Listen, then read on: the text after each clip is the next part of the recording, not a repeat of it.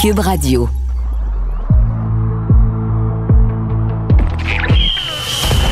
Jean-François Barry. Un animateur pas comme les autres. Avantage numérique. Cube Radio. Salut tout le monde, bienvenue à Avantage numérique. Jean-François Barry qui vous accueille dans ce monde du sport et s'en est passé des affaires cette semaine. Premièrement, le Canadien est en montagne russe, on va se le dire, avec une série de victoires et après ça, une série de défaites. On va en parler avec Olivier Primo, mais aussi avec André Tourigny qui va venir nous euh, décortiquer un peu les débuts de Cole Caulfield. Pas juste Cole Caulfield, on a vu Primo, euh, KK, Romanov, comment on développe euh, les jeunes, comment on les amène dans une organisation? On va parler de ça avec lui. Et il y a aussi le fiasco du côté de New York contre Washington. Tom Wilson qui, a mis le feu aux poudres et le lendemain, lorsque les deux équipes se sont affrontées de nouveau, il y a eu plus de 140 minutes de pénalité. Et je sais qu'Enrico Ciccone a déjà été un homme fort de la Ligue nationale de hockey, mais maintenant il est euh, anti-violence. Alors il va nous décortiquer ce qui s'est passé, comment la Ligue a erré dans ce dossier-là. Et on va terminer ça avec Patrick Campo qui va nous évader, nous emmener sur les lacs et les rivières du Québec puisque c'est l'ouverture de la pêche au Québec. Tout ça dans Avantage numérique. Jean-François Barry. Avantage numérique. Cube Radio. J'adore y parler parce qu'il est franc, il nous dit les vraies affaires. Il est plugué dans le monde du hockey. André Tourigny, entraîneur de Team Canada et entraîneur-chef des 67 d'Ottawa, est avec nous. Salut André. Salut ça va bien? Ça va très, très bien. Puis là, en plus, je suis encore plus content de te parler parce que tu me dis que tu étais là hier pour la victoire euh, du euh, M18 de Team Canada qui a gagné contre les Russes hier. Euh, tout un tournoi. Il y a de beaux prospects d'ailleurs dans ces, dans ces joueurs-là pour les prochains repêchages NHL.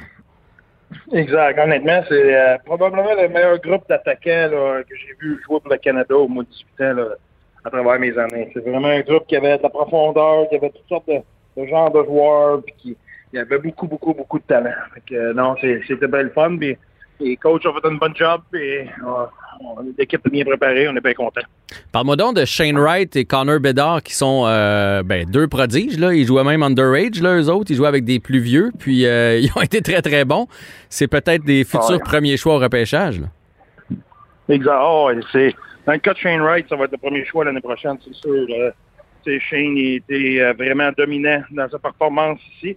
Il n'a pas joué tous les matchs parce qu'il il était blessé, voyez là ou non. Mais il a quand même été très, très dominant. C'est un, un, leader, c'est un travailleur, c'est un gars qui bat dans les deux sens. Offensivement, il a, un talent incroyable. Dans le cas de Connor Bedard, je pense qu'on ce que j'ai. On connaît tous son. On, ben, dans le sens qu'on connaît tous. Le monde va, apprendre à voir son talent. Ce que j'ai appris de, de plus de Connor Bedard, c'est sa capacité de faire des jeux sous pression, euh, hmm. son désir de, faire la différence. Quand, quand l'importance des matchs a augmenté, son jeu a augmenté. Donc, c'est une très bonne qualité à avoir. C'est, euh, il, a vraiment, il vraiment été un élément important pour nous. Là, ces gars-là, évidemment, ont eu la chance de se faire voir. C'est une bonne, bonne nouvelle pour eux autres, mais il y a un paquet de joueurs euh, en Ontario, dans l'Ouest canadien, qui n'auront pas la chance en vue du prochain repêchage. Euh, j'ai même vu qu'il y avait des kids de l'Ontario qui avaient organisé eux autres même une espèce de petit showcase aux États-Unis pour se faire voir. Ils ont même dit que la Ligue avait pas été capable de le faire, fait qu'ils l'ont fait par eux autres mêmes. Euh, ils doivent être très envieux de ce qui se passe dans la Ligue junior majeure du Québec, qui réussissent même à tenir leur, série. Là. Fait que, est-ce que tu as eu le, pouls un peu de, de tes joueurs puis des gars que tu connais pour voir euh, leur appréhension face au, repêchage? Ah, définitivement que c'est pas facile. Les, joueurs de premier plan, les gars qui vont sortir en première, deuxième ronde, eux autres vont, se faire repêcher pareil. Ils vont, rang va peut-être être différent de ce qui aurait été, mais c'est plus pour les gars que repêcher en 3, 4e, 5e ronde.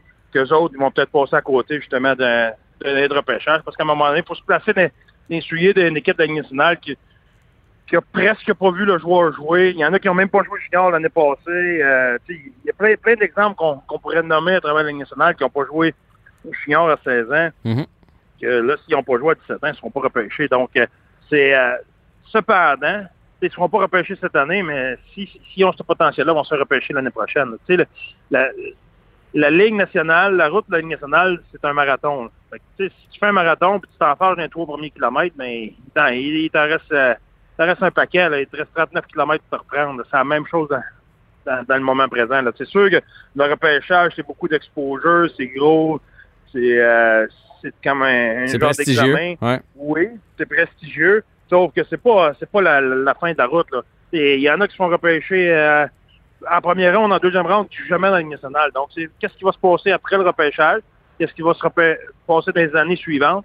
Qui va faire la différence? Il y a plus de joueurs non repêchés qui jouent dans la Ligue nationale que de joueurs qui se font drafter en troisième ronde qui jouent dans la Ligue nationale. Donc, ça te donne une idée que c'est pas le, le repêchage, c'est pas la fin de la route, c'est une étape. Oui, oui, oui. Mais nous autres, les adultes, on voit ça. Les jeunes, eux autres, des fois, ont un peu plus de misère à le voir parce qu'ils travaillent pour ça depuis des années, mais ils vont s'en rendre compte au, fur et à mesure et les vrais, les vrais vont trouver preneur euh, à quelque part. Les, les, adultes, les adultes le savent, mais pas les parents. Ah les parents, pour eux autres, que leurs jeunes soient repêchés, c'est vraiment quelque chose qui, est, très important. C'est une grosse job pour les agents, pour ce de mettre les choses en perspective. C'est genre que les les parents et les joueurs se rendent compte que, c'est juste une étape. C'est pas la fin de la route. Ben, pendant qu'on parle des parents, là, tu dirais-tu la même chose du repêchage? Là? moi, je sais du côté ici, il y a le repêchage junior majeur qui s'en vient. J'imagine que c'est la même chose en, Ontario puis dans, l'Ouest canadien. Là aussi, ça va être un repêchage un peu euh, bizarre parce que les kids ont, pas pu jouer. Euh, même message à ces parents-là. On est encore plus loin de la Ligue nationale. Là. Fait que repêcher euh, les junior majeur ou pas repêcher junior majeur, il faut apprendre à se contrôler en tant que parent. Exactement ça. je pense que première des choses dans la vie, essayer de contrôler ce que tu peux pas contrôler, c'est là que c'est là que tu dérapes, c'est là que tu, perds la route. Donc, c'est des choses que ni les équipes, ni la Ligue, ni les parents, ni la Ligue Média 3 ou la Ligue Média Sport, les ligues scolaires peuvent contrôler. voici les événements, voici façon que c'est arrivé. C'est qu'est-ce qui va se passer l'année prochaine, mais qui recommence. Il y en a qui, qui vont retourner Média 3, il y en a qui vont prendre des routes différentes, il y en a qui vont jouer en majeur. Mais c'est pas là que ça va jouer, après ça, qu'est-ce qui va se passer dans la prochaine année, dans les deux prochaines années, dans les trois prochaines années, etc., etc. C'est là que tu bâtis ta carrière. La carrière, ça se bâtit pas en, un, feu d'artifice. C'est une longue route. Là, je veux qu'on parle de Cole Caulfield un peu. La dernière fois qu'on s'était parlé, tu m'avais dit, euh, tu venais de l'affronter au championnat euh, mondial junior. Tu m'avais dit, il va jouer dans la Ligue nationale, euh, c'est certain. Bien que je pense pas que tu prédisait euh, une arrivée aussi flamboyante. Il était euh, du côté du Rocket, et il, a, été phénoménal. Il est arrivé avec le Canadien, il y a déjà euh, trois buts. J'imagine que tu as suivi ça un peu de loin. Es-tu impressionné par l'arrivée de Cole Caulfield avec le Canadien, puis de la façon qu'il réussit avec sa petite taille, puis avec sa, le fait que c'est une recrue, à tirer son épingle du jeu de la sorte? Non, je, ne suis pas surpris, parce que la façon qu'il a marqué ses buts, c'est ce que je pense de Cole, Cole Caulfield, dans le sens que présentement, ce que je pense de Cole Caulfield, c'est que c'est un spécialiste. C'est un mhm. spécialiste du power play, c'est un spécialiste à 4 contre 4, 3 contre 3, ou c'est un gars qui va marquer sur, des surnombres ou des, choses comme ça. Euh, ce qui va m'impressionner, c'est quand Cole Caulfield, puis ça, ça va arriver, c'est quand Cole Caulfield va être capable de jouer dans le trafic, quand il va être capable de, marquer quand il n'y a pas d'espace, de marquer quand il, euh, sur un rebound devant le filet, de marquer quand il se fait bousculer. Puis ça, ça va arriver. là. C'est juste que c'est difficile pour un gars de 20 ans. C'est difficile pour Kokalemi, c'est difficile pour euh, euh, Suzuki, pour n'importe quel joueur de, de cet âge-là, parce que au niveau de la force physique, le monde tout de suite pense à son 16. Non, pas nécessairement son 16, juste la force physique. Un homme de 23, 24, 27 ans, puis un jeune homme de 18, 19, 20 ans, c'est pas pareil, c'est pas maturité physique. Donc, éventuellement, Cole Caulfield va arriver. Il va continuer à marquer des buts à 3 contre 3, 4 contre 4 en power play ou des, des surnombres, mais il va aussi marquer des buts euh, à 5 contre 5 dans des situations serrées. Oui, ça, le, meilleur exemple pour ça, regardez vos photos, tout le monde, quand vous aviez 20, 21, vous aviez la même grandeur, mais c'est pas mal. Ouais. on était tous euh, pas mal moins larges. Ouais, exactement. Probablement que s'il n'y a pas de blessé, il n'est pas, il est pas à Montréal présentement. Est-ce que tu trouves qu'on l'a monté trop vite? Est-ce que tu penses qu'il devrait rester pour les séries ou pour toi, là, aussitôt que les blessés reviennent, Cole Caulfield devrait retourner avec son équipe euh, euh, de la Ligue américaine? Ben, premièrement, je pense qu'il est très utile au power play des Canadiens présentement. Donc, mhm. il est difficile à, se passer. Deuxième des choses, moi, pour, moi, je vois ça différemment de certains gens. Moi, un coup, tu l'as rappelé, là, là ça ne donne, donne rien de le retourner pour l'instant. À, moins qu'il perde son, sa job. S'il y a quelqu'un qui, qui le dépasse, ben là, à ce moment-là, tu le retournes. Que présentement, c'est pas le cas quand les blessés vont revenir, etc., là, c'est un plus long débat. Ça va dépendre de la structure de l'équipe, qui qui revient, est-ce que tout le monde est en santé, euh, etc. Euh, mais tu sais, tant qu'il y a une place sur Powerplay pour lui, mhm. moi, je le garderai. C'est dangereux quand même quand on monte des kids. Cette semaine, on a beaucoup parlé à Montréal, puis là, probablement que tu n'as pas, vu- pas, pas vu ça passer de, de Kotkaniemi, tu sais, qu'on se demande si on l'a pas monté trop vite. Quand est-ce qu'on sait qu'un joueur est, est prêt? Le Romanov a fait le grand saut cette année, ça s'est super bien euh, passé. Euh, Payling, ça a été coup-ci, coup-ça. Euh, KK, la même chose. Cofield a l'air d'être prêt. Euh, c'est difficile de gérer la progression d'un joueur. Moi, mais ce que les gens comprennent pas dans euh, amener un joueur de suite ou non, ils pensent qu'il est capable de jouer. Ça n'a pas rapport. Ça n'a pas rapport. On sait qu'il est capable de jouer. Ce qu'il faut que ce qu'il faut, qu'un joueur est prêt quand il est capable surmonter des léthargies, des mauvais moments. C'est à ça que ça sert la ligne américaine. La ligne américaine, le monde n'a aucune idée comment c'est une bonne ligue. Comment, juste pour donner une idée, là, moi, à tous les ans, je prends les 30 meilleurs compteurs de chaque ligue junior OK. je garde juste les 19-20 ans, puis je regarde leur saison l'année suivante dans la Ligue américaine. Puis enlève les joueurs qui ont joué au World Junior, Mhm. puis ces gars-là dans la Ligue américaine font 3, 4 buts, 5 buts, 6 buts dans l'année. là. Puis ça, c'est des gars qui ont scoré 50, 60 buts l'année d'avant. Moi, j'ai un gars, il y a deux ans, avec nous autres, il a scoré 60 goals. Ty Fairlaber, il a scoré 20 plus dans les playoffs. L'année passée, dans la Ligue américaine, il a scoré 5 buts. Cette année, il y en a 6. Parce que la marche est grande. Et, ben hey, c'est- fort la Ligue américaine. C'est pas une ligne de garage. C'est des, gars qui, qui, qui, qui savent jouer. C'est une game qui, qui est très fermée. C'est une game qui est physique, etc., etc. Fait que quand tu vas dans la ligne américaine, c'est pas juste pour apprendre à jouer, c'est pour apprendre à gérer les mauvais moments, euh, gérer euh, des slams. Quand ça marche pas, quand la pression est sur toi pour faire marcher le power play, quand la pression est sur toi, parce que là, dans, les trois derniers games, on a des goals en piqué, peut-être à la glace, d'être capable de rebondir de ça. C'est bâtir ton mental, pas juste ta façon de jouer. Le monde, le monde me font rire des fois, ah, lui, il est capable de jouer. Mais voyons, c'est pas une affaire, c'est pas une affaire, il est capable de jouer. Il est capable de rebondir? Il est capable de performer quand ça va aller mal? Quand l'équipe va être d'un slam? Quand que, tout ça, il est, il est capable? On ne le sait pas tant qu'il l'a pas fait. Ça sert à ça, la Ligue américaine. Donc, Donc, c'est pas juste une question de talent, de- c'est pas juste une question de physique, c'est une question de mental aussi. Non. Maturité, etc. Exactement ça. Tu sais, ce que Kéké vit présentement, qui est un, au grand désarroi des, des, des, des partisans, c'est bon. Faut qu'il faut qu'il passe par là. Faut, ça fait partie du développement. Là, si- s'il s'en sort pas, ben ouais, mais là, c'est pas un de hockey. Il, il, il sera pas capable de devenir le joueur que tout le monde espère. Ça fait partie du développement de être capable de passer à travers ces léthargies-là. C'est la même affaire pour les goalers, c'est la même affaire pour les joueurs. Il y en a, ça peut tout se faire dans la Ligue nationale? Ben oui, oui, oui, ça peut se faire. C'est-tu l'idéal? Ben, on, a la réponse présentement ce qui se passe à Montréal, ce que les gens disent, etc., etc. Quand ça, ça c'est arrivé à Ryan Peeling dans la Ligue américaine, c'était beaucoup plus facile, je suis sûr, pour lui à gérer ça et à apprendre sur lui cette année et l'année passée que si ça avait été à Montréal. Si ça avait été à Montréal qu'il aurait eu ces sommes-là, je suis sûr que c'était beaucoup plus difficile pour Kéké mentalement que ça l'a été pour Ryan Peeling. Donc, c'est de, de créer le climat idé- idéal, de développer ces gars-là. Puis il n'y a pas une, une façon qui fit tout le monde. C'est Mhm. Chaque joueur, c'est individuel. Puis chaque joueur ou chaque organisation a sa réalité. Tu sais, en Arizona, c'est différent qu'à Montréal C'est sûr. pour, pour gérer un slam ou gérer une mauvaise situation. Donc, c'est chaque organisation, c'est différent. Très sage comme parole. J'ai une dernière euh, question pour toi, André. Je veux que je veux que tu es spécialiste de hockey pas mal plus que moi. Je sais pas jusqu'à quel point tu es spécialiste de skills, mais maintenant, là, tout est scruté à la loupe. On est capable de décortiquer la façon de patiner d'un joueur, la façon de lancer. Comment ça se fait que Cole Caulfield a ce lancer-là? Puis que, je sais pas, moi, un gars à côté, un, un Dano, un, un, un Tatar, est pas capable d'avoir le même lancer que Caulfield. On est capable d'isoler ce qui fait de bien. Comment ça se fait qu'à 5 et 7, c'est sa morphologie? C'est Qu'est-ce qui fait qu'il y a un lancer aussi dévastateur? Parce qu'il est pas gros, là, mais il réussit quand même à avoir Non, une non. sale garnotte. Ouais, c'est un gars qui est stocké, mais tu sais, ça va avec les fast twitch, avec euh, des fibres rapides, des fibres euh, lentes. Il y a une partie que c'est technique, mais il y a une partie que c'est physique. Ou sinon, j'aimerais bien ça avoir le truc pour patiner comme Connor McDavid. Mhm. Je pense que je jouerai encore si, si je pouvais patiner comme lui.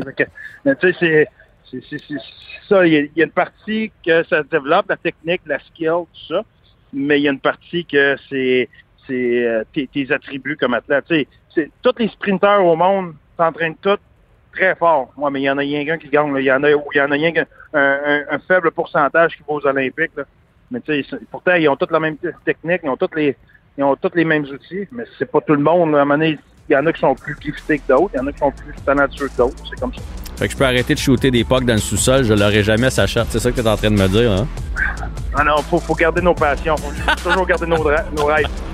Hey André, c'est toujours un plaisir de jaser avec toi. Bonne chance pour la suite avec Hockey Canada et au plaisir de se reparler.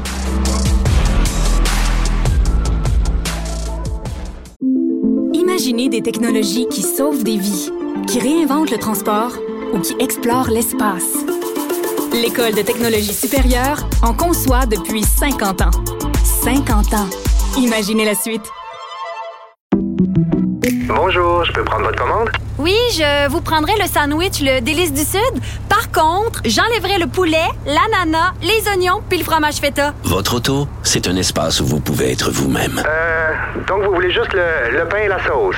Oui, monsieur. Elle mérite d'être bien protégée. Et vous méritez d'être bien accompagné. Trouvez la protection la mieux adaptée à votre auto avec Desjardins Assurance et obtenez une soumission en quelques clics sur desjardins.com.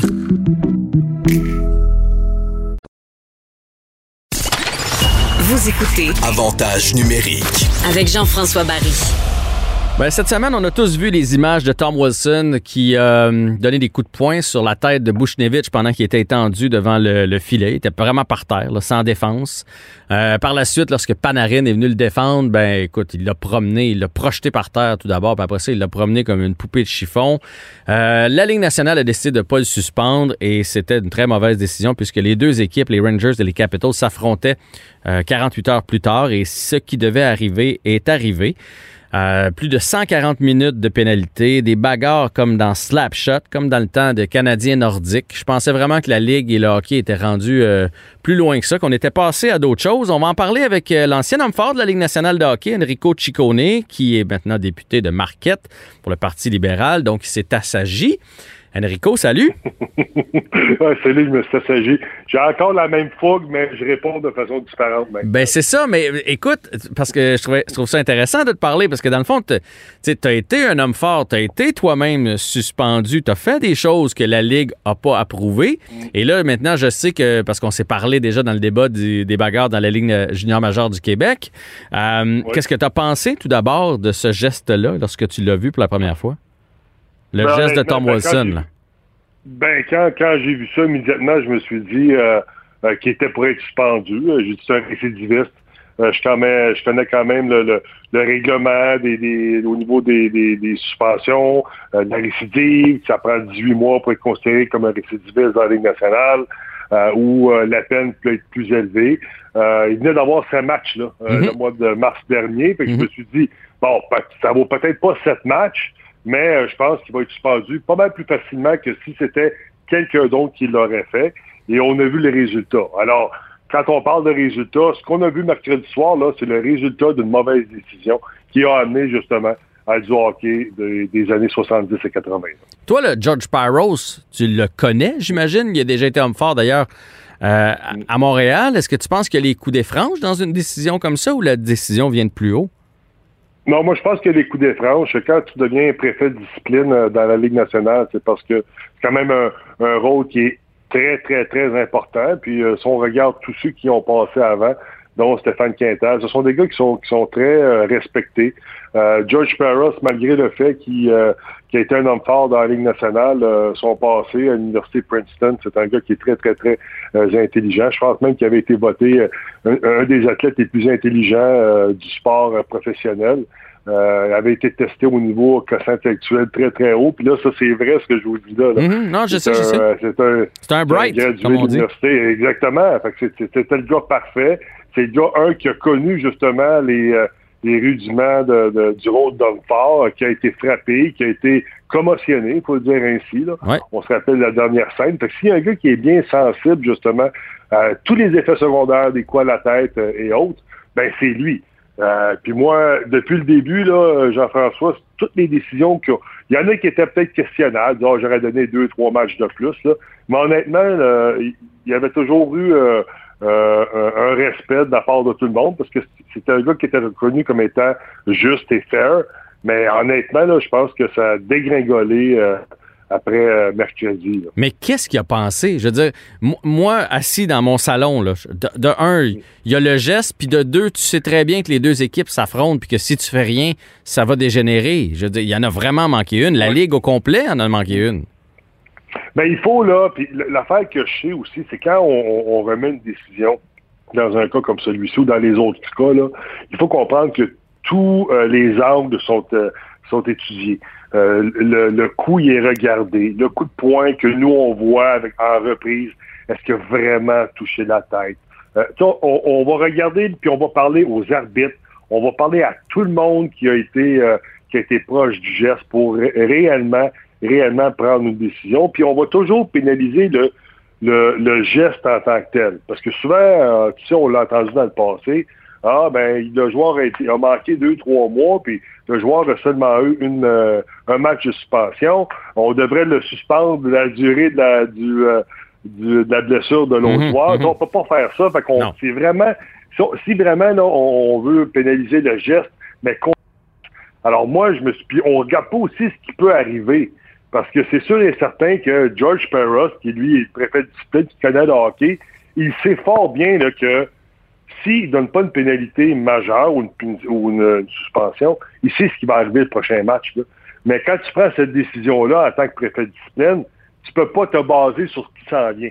Parce que la chose facile, selon moi, puis moi, moi je l'aurais fait si j'avais été préfet de discipline, j'aurais donné un match de suspension, peut-être deux, là, pour éviter tout ce qui est arrivé euh, lors, euh, lors du prochain match. Parce qu'on va se le dire, là, tu as vu l'image comme moi là, de quand il prend Panarin, qu'il n'y a plus de casque, puis qu'il le projette à terre. On a été très chanceux qu'il il atterrisse sur son épaule, parce que s'il atterrit sur sa tête, euh, il y a une mare de sang sur la patinoire. là. On s'entend qu'on on assiste peut-être à la première fracture du crâne. Là. Oui. Non, mais ça, c'est sûr. Ben, moi, honnêtement, là, euh, encore une fois, j'ai peut-être une analyse un peu différente. Là. Euh, J'analyse les coups pour coups. Là. Moi, je pense que c'est sûr qu'il y a eu le chamaillage sur la glace qui est encore là, euh, tarifé, parce qu'on l'accepte encore, ce chamaillage. euh, de se Ouais, en avant, des, en avant des buts, là, le fameux euh, en avant des Ouais, buts, là, on, on se pousse, on se parle. Là. Ouais. Fait que ça peut arriver qu'un plus gros euh, jette, un, jette un, un- un plus petit à terre, puis il perd son casque, puis ça veut pas dire que c'est un geste délibéré pour y frapper la tête sur la glace. Mais moi... Ouais, mais là, il l'a repogné, puis il l'a ressouigné, puis il l'a repogné, puis il l'a ouais. ressoigné, là. Ah Je veux dire, euh, Ouais, non, ça, peu, je là. le défends pas, là. Je le défends pas. Moi, je te parle, je te parle de l'analyse, comment euh, le, le préfet va regarder ça, là. Parce que pendant une bagarre, tu peux te battre, tu- le gars tombe à terre, on se relève, tu le rejettes par terre, tu vas le relever. Tu sais, là, il y a vraiment, tout le monde se bat sur la glace. Mais moi, le coup qui m'a vraiment, qui m'a dérangé, c'est quand il y a un joueur qui est sans défense à terre, comme, comme qui, a des mains sur le côté, puis là, il frappe. Moi, ça, ça, vraiment, c'est archi dangereux. Euh, un coup à, délibérément à la tête. Moi, c'est lui, de coup, qui m'a qui m'a le plus dérangé. C'est sûr qu'il y Panarin qui a pas de casque, qui risque de se frapper la tête aussi.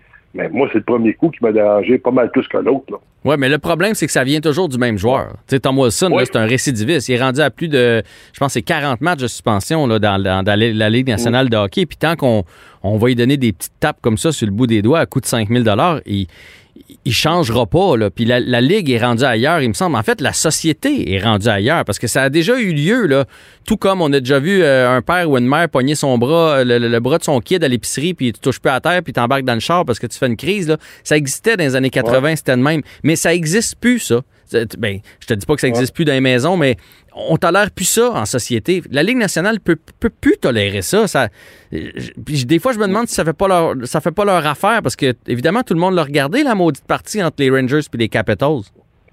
Ben, c'est sûr, à un moment donné, tu dis toujours que ce genre de joueur-là là, va se sortir euh, de la, la Ligue nationale euh, lui-même, parce qu'on a vu d'autres joueurs, là, que ce soit des Matt Cook ou autres, là, euh, à un moment donné, ils en font une de trop, puis même l'équipe devient embarrassée avec ça, puis c'est des parties du joueur. Mais en même temps, moi, ce que j'ai vu là, euh, de, la Ligue nationale depuis les dernières années, où tu as un commissaire qui ne reconnaît même pas encore le problème de commotion cérébrale et les séquelles à long terme chez, euh, chez ses joueurs et dans sa ligue. Alors, si pas, même pas capable de reconnaître ça, je comprends qu'il y a un recours collectif puis il peut pas le reconnaître là, parce que ça va coûter pas mal cher, mais en même temps, euh, il est pas capable de reconnaître ça. Euh, on sait que, je, je, suis persuadé que tu le sais, Jean-François, mais le match de mercredi soir dernier là, a été regardé, c'était le match qui a été le plus regardé aux États-Unis Mhm. euh, au niveau des codes d'écoute, parce qu'on le savait. La Ligue nationale le savait ce qui était pour arriver. Je le savais ce qui était pour arriver. Les Américains euh, en entier et toi aussi. Alors, tu sais, je veux dire, ben, c'est vendeur, ça, pour la Ligue nationale. Puis la Ligue nationale n'arrivera jamais en disant, mais on élimine les bagarres aussi, là. Parce qu'on sait que la mentalité américaine versus notre mentalité ici, c'est complètement différent. Puis à preuve, là, moi, je l'ai vécu avec le dépôt de mon projet de loi qui voulait justement bannir les bagarres là, dans, les ligues où, euh, ils ont des joueurs de 18 ans sur la main. Mais Tabarouette, ça a été bien reçu au Québec. J'ai eu euh, les coups des franches ici. Euh, quand ça a traversé les frontières, parce qu'ils en ont parlé du projet de loi Uh-huh. à l'extérieur du Québec et même aux États-Unis, parce que c'est quand même un changement majeur dans la culture du hockey. Ben, tabarouette, je me suis fait varloper, toi, par les Américains au, au niveau des réseaux sociaux. Fait qu'on voit la mentalité qui est différente, c'est vendeur, puis que euh, Batman est là pour faire faire de l'argent à ses, euh, à ses gouverneurs, puis c'est, comme ça qu'il va agir. Ouais. C'est triste. Euh, Ben oui, c'est triste. La Ligue nationale, maintenant, a des plans pour toutes sortes de trucs. Là. Euh, que ce soit parce que tu as des problèmes d'alcool, des problèmes de drogue, euh, des, des problèmes, tu souffres de dépression ou peu importe. Moi, dans le cas de Tom Wilson, je me demande si la Ligue nationale devrait pas l'envoyer sur un, sur un de ces protocoles-là parce que visiblement, c'est un gars qui a de la misère à se contrôler. C'est un très bon joueur de hockey, c'est un choix de premier tour. Là. Puis il a appelé Ouais. Panarin après pour, y- pour prendre de ses nouvelles puis s'assurer qu'il allait bien puis tout ça, mais, mais il ne se contrôle pas. C'est comparable à, un- Ouais. à une rage au volant, c'est comparable à un gars qui bat sa femme puis qu'après ça euh, s'excuse. Là. C'est, ce gars-là, quand que ça se touche, il se contrôle pas et c'est un problème mental. Ben oui, à un moment donné, c'est un problème colérique, c'est un problème de perte de contrôle. Puis, puis tu parles d'un gars qui vivait ce genre de choses-là sur la glace dans la Ligue nationale. Moi, souvent, euh, JF, euh, je me retrouvais dans le banc de pénalité, puis euh, mon coéquipier à côté me regardait avec des yeux en voulant dire qu'est-ce que tu viens de faire là, puis je comprenais même pas ce que je venais de faire. Parce qu'on dirait qu'on perd la carte, on perd la boule, puis puis mais c'est à force justement de, de travailler avec des, des psychologues, de, de, faire des sessions, de parler, d'essayer de, déceler quand est-ce que tu vas perdre le contrôle qui, euh, euh, qui va faire en sorte que tu es capable de prendre des meilleures décisions euh, pour ton équipe et pour toi-même aussi. Moi, ça, je l'ai vécu. J'ai passé à travers justement ce cheminement-là. Puis c'est Bob Gainé qui m'a beaucoup aidé à l'époque avec ça. C'est lui qui m'a envoyé voir quelqu'un puis qui disait Non, non, tu as quand même un certain talent de joueur de mais tu perds la tête. C'est pas normal que tu perdes le contrôle. Fait qu'on a travaillé là-dessus. Euh, ça s'est pas réglé à 100%, mais ça m'a grandement aidé à rester dans la ligue quand même un certain nombre d'années. C'est ça que lui, euh, je suis persuadé qu'après tout ça, là, puis quand il a fait le fanfaron après dans la boîte de pénalité, là, il se regarde le soir à la télévision, là, à ESPN, là, il doit dire Maudit que j'ai de la niaiseux. Parce que moi, quand je faisais un geste comme ça, puis je, regrettais énormément euh, par la suite, puis je me trouvais niaiseux. Fait que c'est sûr que ce gars-là a besoin d'aide s'il veut rester encore plus longtemps dans la Ligue nationale, mais tant aussi longtemps que ces gestes-là vont être encore tarifés et valorisés, parce que c'est valorisant pour lui, là, puis pour l'équipe. Il est bon pour son équipe, là, son premier là, dans la Ligue. Ben oui. C'est une des meilleures équipes de la Ligue. Ben il oui. gagne. Fait que, écoute, on le garde dans l'alignement puis on le fait jouer parce que c'est payant. Ce qui va te donner, euh, ce qui va peser contre dans la balance, en bout de ligne, là, euh, ils vont gagner à la fin de l'année. Ces joueurs-là, ils vont avoir une place. là. Hey, C'est plate, mais c'est ça. Ouais, c'est plate certain. Je veux savoir, ça, selon toi, ça avait l'air de quoi dans le vestiaire? Parce que les deux équipes, là, ça nous a sauté aux yeux, les deux équipes n'étaient pas équipées pour faire face à ce genre de match-là, le, le match revanche. là. Chez les Capitals, Ouais. il y a une coupe de dur à cuire, euh, Chara, entre autres, euh, puis là, Tom Wilson. Euh, chez les Rangers, il y a des gars euh, solides, des gars qui sont capables de donner des mises en échec, mais t'a- t'avais pas de goût, là, parce, que, parce que le hockey est plus là. L'ambiance dans le vestiaire avant, là, parce que tout le monde le savait ce que ça allait, ce qui allait arriver, puis tout le monde devait se méfier, tout le monde, tu, tu- ça peut être un coup en arrière de la tête, ça peut Ouais. être un slashing, ça peut être, t'es Mm. obligé de te battre alors que c'est pas du tout dans ton ADN. Euh, ça, l'ambiance devait être à, à couper, couper au couteau, là.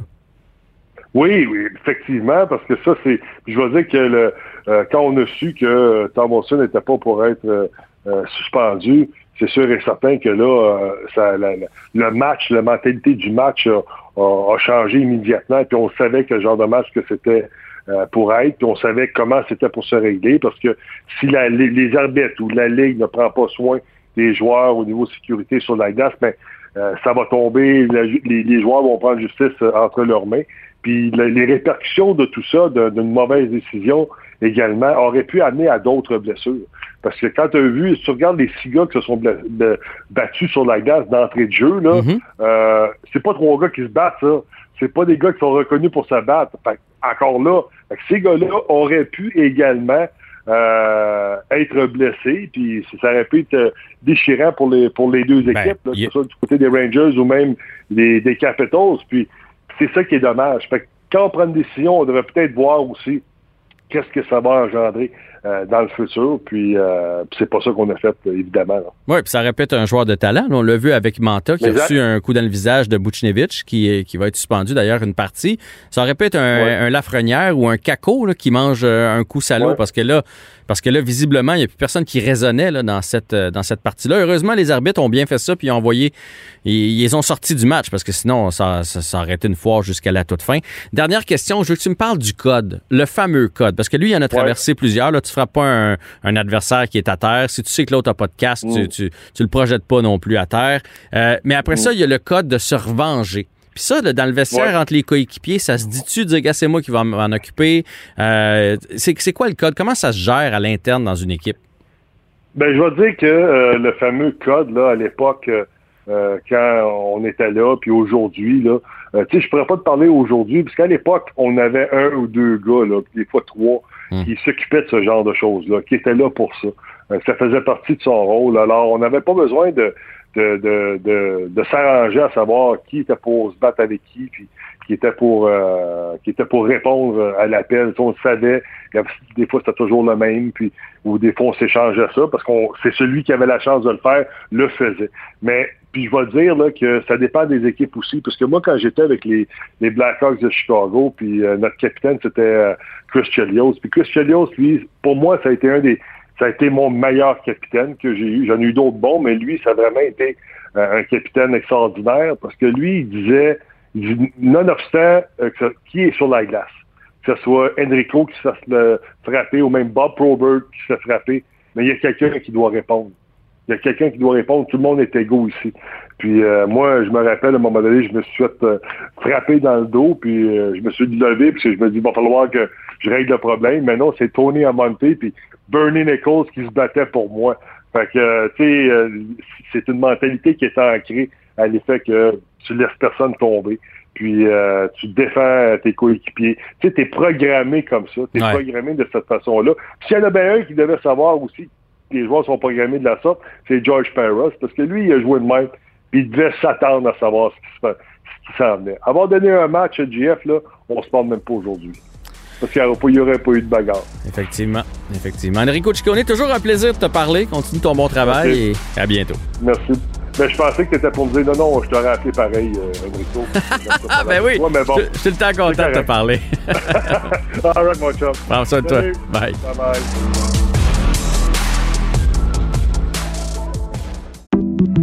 J'accepte avec, euh, avec fierté la direction, les commandes. Non, non, pas les commandes. Votre maison, c'est un espace où vous pouvez être vous-même. J'accepte d'être l'entraîneur-chef des Orignaux Atomes 2B de l'école. Mon amour, moins fort, la petite dame. Ah, excuse, excuse.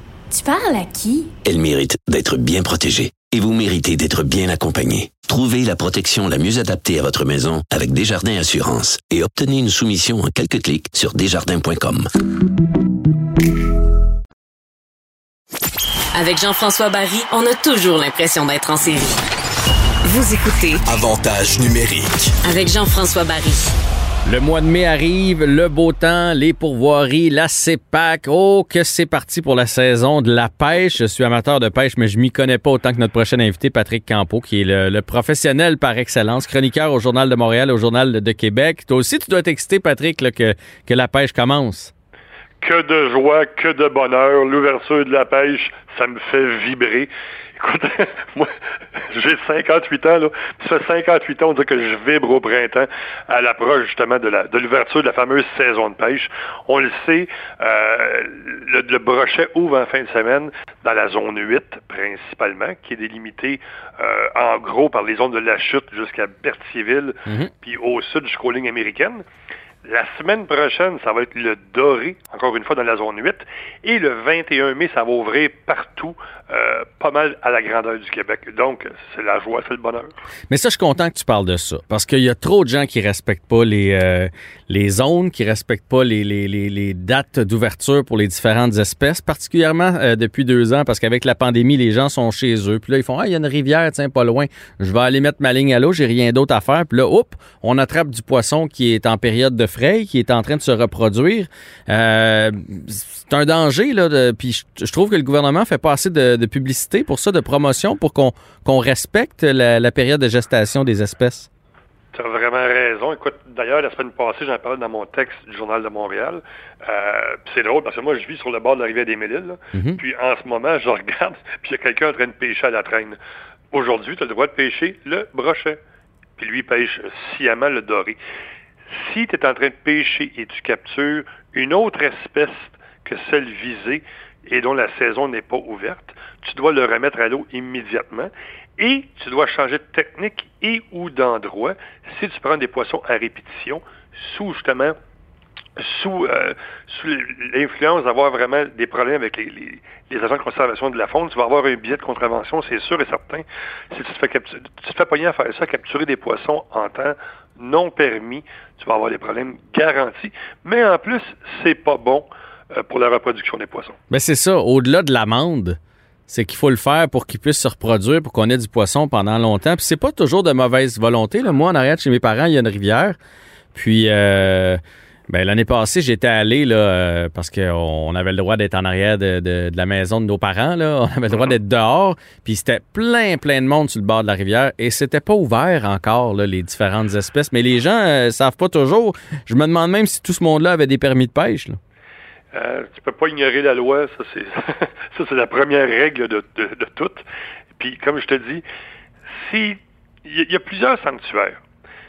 Il y a des endroits où tu n'as pas le droit d'être, mais il y a des espèces où tu n'as pas le droit de pêcher. Donc, il faut que tu t'assures, en ayant le petit livre, le fameux petit livre des règlements, le guide du pêcheur, de lire les différentes règles ou d'aller sur le fameux site du ministère pour savoir les endroits, les exceptions, peu importe, si tu as le droit ou pas, et par la suite savoir c'est quoi les dates d'ouverture. Mais c'est pas compliqué, là. En fin de semaine, le brochet, la semaine prochaine, le doré, encore une fois, dans les zones 8. Mais il y a un paquet d'exceptions, Jean-François. Là. Exemple, je pense au barrage euh, de Saint-Vincent-de-Paul. Tu as un, grand secteur qui est interdit. Tu en as plusieurs un peu partout qui sont reconnus comme étant des endroits où les poissons sont protégés, où ils vont aller se reproduire. On n'a pas le droit d'y aller avant telle ou telle date. Ben, tu vois, tu, m'en apprends, puis je, ben, écoute, je pense que je connais ça quand même un peu, puis je respecte surtout les consignes, fait que je pense qu'il y a vraiment de l'éducation à, faire là-dessus. Dans les prochaines semaines, quand même, tout va s'ouvrir, tu sais, la, truite, le doré, la chiga, à un moment donné, on va tout avoir. C'est- Ça serait quoi les espèces à privilégier en début de saison, comme ça, là? Tu sais, moi, je sais que la truite est plus vivace parce que je suis un pêcheur de truite. Là. La, la- la- la truite, elle se débat un peu plus. Elle, elle était plus affamée, elle est plus. Elle, elle attaque euh, davantage, fait que c'est plus le fun. Il y a un meilleur combat. Est-ce que c'est la truite en premier, puis après ça, on y va sur les autres ou euh, comment on gère notre saison de pêche? La léthargie de la truite vient de se terminer jusqu'à un certain point. La saison a débuté, ça fait peut-être deux semaines. Euh, là, on va les capturer près des rives, elles sont très combatives euh, en eau froide. Euh, le brochet, en ce moment, va essayer de trouver des endroits où il va rester un petit peu de vieille végétation, la végétation qui a perduré au cours de l'hiver.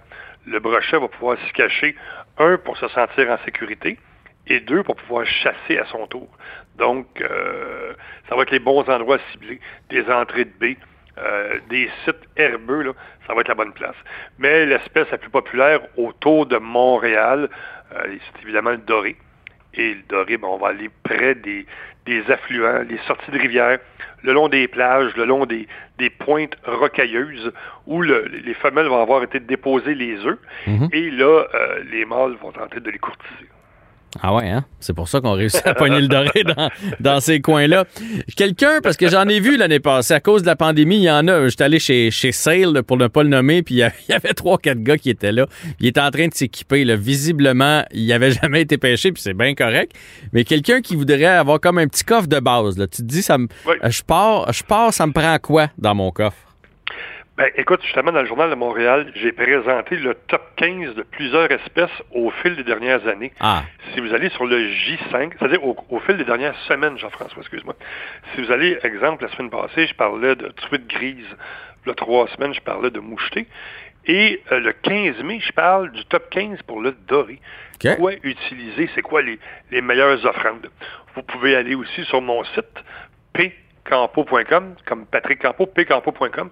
Et là, il y a une section où je dévoile mes meilleurs... euh, tout ce que tu m'as appris, en fait, Jean-François. Oui, ben oui, ben oui, c'est sûr. Puis côté technique, est-ce que ça change aussi? Parce qu'on s'était parlé l'année passée en fin de saison, justement, pour dire qu'il y a encore de la bonne pêche à faire au mois de septembre. Euh, le- là, en début de saison, comme ça, est-ce qu'on utilise les mêmes techniques ou on, on essaie d'autres euh, d'autres trucs? Ben, en fait, il faut comprendre que les poissons effectuent des migrations. Cette année, il y a une petite problématique, c'est que l'eau est excessivement basse dans le réseau hydrique euh, aux alentours de Montréal. Donc, les poissons vont sûrement avoir bougé sans le vouloir nécessairement. Ils vont sûrement être un petit peu plus loin des, des, des- des sites normaux euh, qu'ils vont fréquenter au printemps. Euh, écoute, moi, c'est pas compliqué. Là. Exemple, dans le port de Montréal, euh, dans le fleuve Saint-Laurent, tu peux déjà aller le long des escarpements euh, majeurs, euh, puis aller pêcher à la jig. Mais il y a plusieurs endroits, puis le printemps, c'est reconnu pour être plus facile au doré parce qu'il se tient dans des eaux peu profondes. Et là, on va le pêcher avec des leurres, des devons, des poissons nageurs. On va utiliser, euh, je suis sûr que t'en connais un paquet. Oui, oui, oui, oui. Puis on sait jamais lequel va fonctionner avant de se pointer là. là. Ben, tu sais, exemple des bandits, exemple des, des wally divers qui sont des, des, des super classiques, des tail dancers, des poissons euh, nageurs, des devons qui vont imiter un méné tout simplement. On doit se rappeler qu'au printemps, les rejetons des poissons, donc les ménés, ou les petits poissons tels quels, là, euh, ben, sont plus petits qu'en plein été et qu'à l'automne. Donc, on a intérêt à utiliser des poissons nageurs de plus petite taille. Ah, fait que ce qui marchait à l'automne, parce que justement les ménés ont grossi, le poisson est capable de faire non, ça c'est pas logique. C'est pas logique que lui soit gros comme ça, puis il va aller choisir l'autre à côté. T'as tellement raison. En fait, il y a plusieurs petits trucs. là. Il faut que tu sois le plus naturel possible. Donc, tu vas opter pour euh, du fluorocarbone, exemple. Tu n'iras pas payer euh, genre 7, 8, 10, 12 piastres pour un Wally Diver, mettre un, genre de bas de ligne métallique qui va complètement briser tous les charmes que tu tentes de donner à ton leurre, puis là, aller accrocher du fil euh, gros comme un cordon de bottine. Mais non, il faut avoir une certaine subtilité lors de la présentation. On va vraiment opter pour un fil de petit calibre, puis idéalement avec un bas de ligne en fluorocarbone. On va opter pour un kit aussi, euh, un ensemble de cannes à pêche et de moulinets bien balancés pour pas être... tu sais, en fait, là, la plupart des gens vont souvent prendre un moulinet beaucoup trop gros pour la longueur de la canne. Ouais. Et ça, ça va débalancer votre kit, comme on l'appelle. Idéalement, là, un moulinet devrait, devrait contenir 100 verges de la grosseur de fil qu'on va utiliser. Donc, un kit bien balancé, un fil à pêche adapté et non surdimensionné. On va bien ajuster son frein. On va aiguiser les hameçons. Et ça, et ça même s'ils sont neufs. Euh, on va vérifier la pointe, euh, voir si elle est bien acérée, tout simplement en appuyant légèrement sur son ongle. Ça, c'est un vieux, vieux truc. Si ça égratigne le dessus de l'ongle, ça veut dire que votre leurre n'est pas assez bien aiguisé, qu'il faut vraiment utiliser une petite lime et l'aiguiser tant et aussi longtemps qu'il ne piquera pas dans l'ongle. Ah. Euh, utilisez pas tout le temps les mêmes leurres. Variez un petit peu vos présentations. Ça, c'est important. Un petit peu comme en amour, là. Il faut avoir différentes approches. Ouais, ouais, ouais, ouais.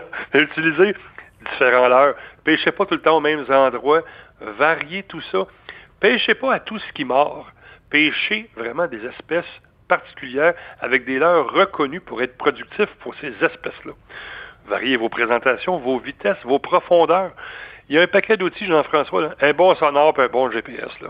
Ça va t'aider à trouver des structures les plus prometteuses à proximité du site où tu es, puis le GPS va te permettre de les trouver ou de les retrouver. Bon, ben j'ai tout ça, fait que euh, ça veut dire qu'il me manque juste le talent. C'est ça, que- ça que ça veut dire. Puis un peu de pratique, un peu de temps probablement. Puis Ben, super.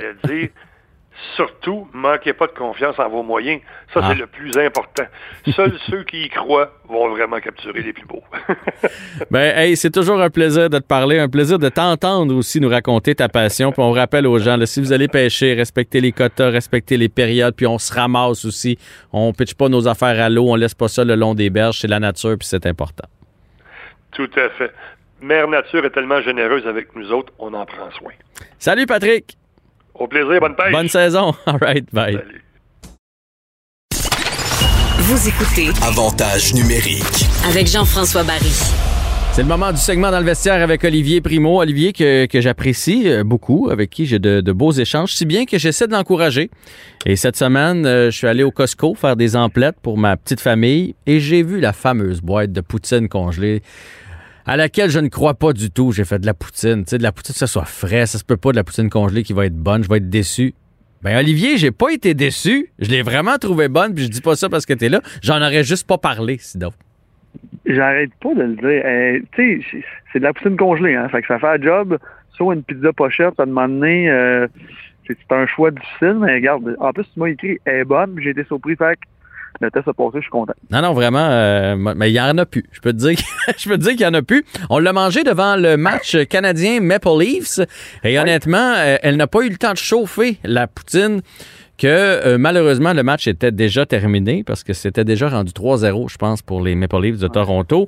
Euh, le Canadien est en montagne russe Olivier, on en gagne on en perd 3, on en gagne 3 et là on, après ça Ottawa Toronto, on est méconnaissable. Qu'est-ce qui se passe avec cette équipe là Là, euh, on en a parlé la semaine passée, puis même de- depuis deux semaines aussi, j'arrête pas de le dire, puis toi aussi, les- quand on pogne des grosses équipes, puis là, Toronto est dans son dans son air d'aller, ils ont, ils ont clinch, là, les, excusez l'expression, là, ils sont assurés des séries, ça fait au moins, quoi, un 10 jours, qu'il y a un beau X à côté de leur nom, là, fait que là, les autres sont partis pour la gloire, puis on l'a vu. Je comprends, on a des blessés, Price est pas là, Euh, c'est rare que tu m'entendre dire ça, j'ai hâte qu'ils reviennent, très hâte même, Euh, mais tu sais, hier, Toronto, euh, c'était non seulement il était trop fort, puis tu sais, ça- le, le, le score ne reflète pas la game. On a quand même réussi à marquer trois buts. Ah oui, mais euh, là, ça, c'est parce que Toronto avait levé le pied. Là. Je, je veux dire, ça, ça veut rien dire, ces buts-là. là. Quand c'est 4-0, là, Toronto, eux autres aussi, ils ont une grosse saison. Ils n'ont pas un aussi gros calendrier que les Canadiens, mais eux autres aussi s'économisent. Ils font comme garde. On a assez, là, jouons intelligemment, puis gardons nos énergies pour les, les autres parties. Fait que, le Canadien soit revenu un peu de l'arrière, ça veut, ça veut rien dire. Mais je pense que ce qu'on peut voir, par contre, c'est que le calendrier chargé, à cause de la COVID, comment santé le Canadien, là, on a vraiment l'air fatigué. Puis la deuxième chose, c'est que tu peux faire un bout sur ton pneu de secours.